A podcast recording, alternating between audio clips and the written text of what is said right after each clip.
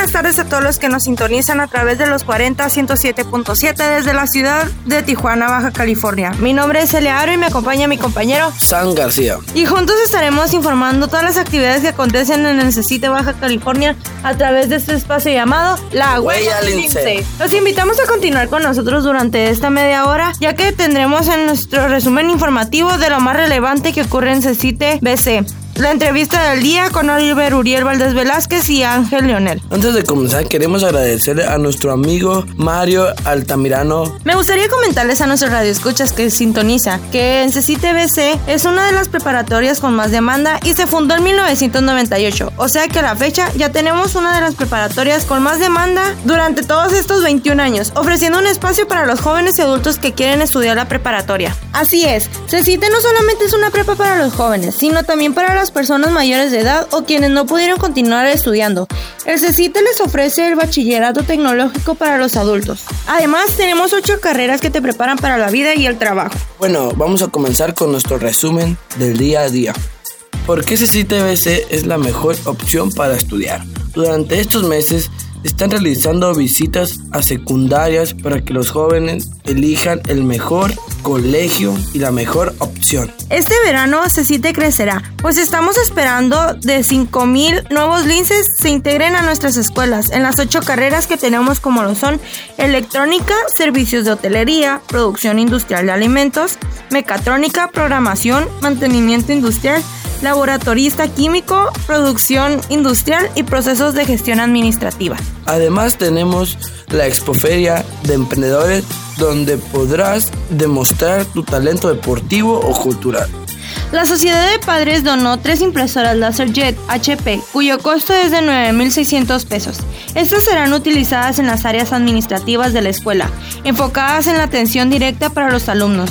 También acordaron apoyar con reemplazar 12 computadoras, acondicionar un espacio de descanso para los alumnos con un techo que dé sombra. Invitamos a los padres a acercarse a los planteles y sumarse a las actividades. Linces, ¿ya se inscribieron al primer Festival Académico de Conocimiento? Primer Festival Académico 2020 de los CECITES.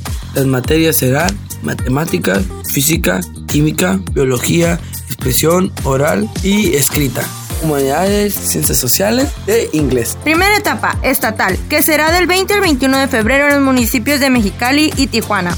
Etapa 2, regional, del 9 al 13 de marzo del 2020 en la ciudad de Durango. Y la etapa 3, nacional, que será del 23 al 26 de marzo en la ciudad de Chihuahua. Acércate a las áreas de servicios estudiantiles de tu plantel y consulta las bases. Y en los deportes, les recordamos que ya viene la edición número 18 del Encuentro Municipal Intercecito. Este encuentro tendrá como sede la unidad deportiva del CREA Tijuana este 27 de febrero en Mexicali, el gimnasio del CETIS Universidad este 28 de febrero. Las disciplinas son fútbol, fútbol de asociación, béisbol, básquetbol, voleibol, box y taekwondo. Inscribe a tu equipo y si deseas más información, acude a la coordinación deportiva de tu plantel.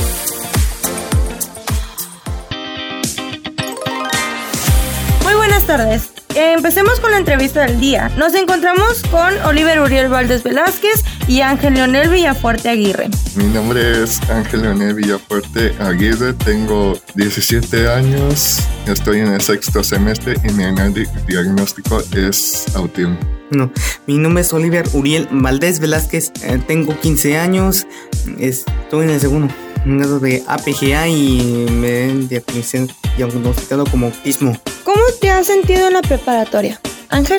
Yo muy bien, no, no he tenido problemas. ¿Y tú, Oliver? Ah, bueno, pues yo también, pues no he tenido problemas.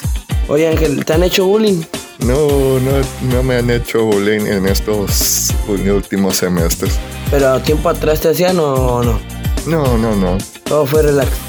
Mm, sí, más o menos. Bueno, ¿y a ti, Oliver? Yo, yo tampoco. ¿En algún momento se han sentido incómodos o inseguros? No, no, yo nunca me he sentido incómodo o inseguro. Pues yo tampoco, porque mis compañeros me, me, me dicen para entender las cosas. ¿Qué materias se te han hecho difícil, Ángel? Las materias que se me han hecho difíciles fue, fue inglés, pero en matemáticas más o menos. ¿Y a ti, Oliver? Bueno, en el primer semestre fue la lógica y en y hasta ahora puede que antes me dio dificultad en el de la lectura, pero ahora puede ser matemáticas en inglés y dos, mm, un- como una materia de, de mi carrera de gestión administrativa. La, ¿Cómo se sienten en este momento? Ángel. Pues yo me siento bien, no hay ningún problema. Eh, yo también me siento bien. Oye, Ángel, ¿cómo te apoyan tus compañeros? Pues el apoyo que tengo con mis compañeros, o sea, en, en según los trabajos, según también que cuando tengo, cuando no escribo los trabajos completos o actividades según su escrito, ellos me ayudan, me ayudan a, a pasar lo que me falta. Muy bien. ¿Y tú, Oliver? Bueno, me ayudando de ellos a- hablan de, de que cómo es el trabajo y, y deciden qué, qué es lo que tengo que hacer para, para hacerlo. ¿Qué piensan estudiar cuando sean grandes? Pues yo pienso estudiar mecatrónica. Ah, yo pienso pues estudiar, eh, de ser estudiar como contador. Ángel, ¿tú qué consejo le darías a los jóvenes que tienen la misma situación que tú? Pues el, el, el consejo que les daría es que sigan por su vida hasta llegar a su meta. Muy bien. ¿Y tú, Oliver? El consejo que yo diría es que no se diera por vencido y, y que le ayuden a, decir de, de cómo es el trabajo y qué es lo que tenemos que hacer. En mi caso, yo soy compañera de Oliver y me he dado cuenta que los niños así con esta situación, aunque muchas personas piensan que es una discapacidad, que no son capaces de hacer nada, me he dado cuenta con el tiempo de que son unas personas muy inteligentes, que son capaces. También invitamos a los compañeros que tengan a una persona con esta situación o otras situaciones similares, que los apoyen, que nunca se burlen de ellos, que siempre estén apoyándolos en lo que necesiten, que estén al pendiente de ellos. Y apoyarlos y que se sientan seguros, que confíen en se- entre ellos mismos. Hasta aquí damos con la entrevista de hoy y pues para mí fue un honor es, entrevistarlos y conocerlos también, pues muchas gracias.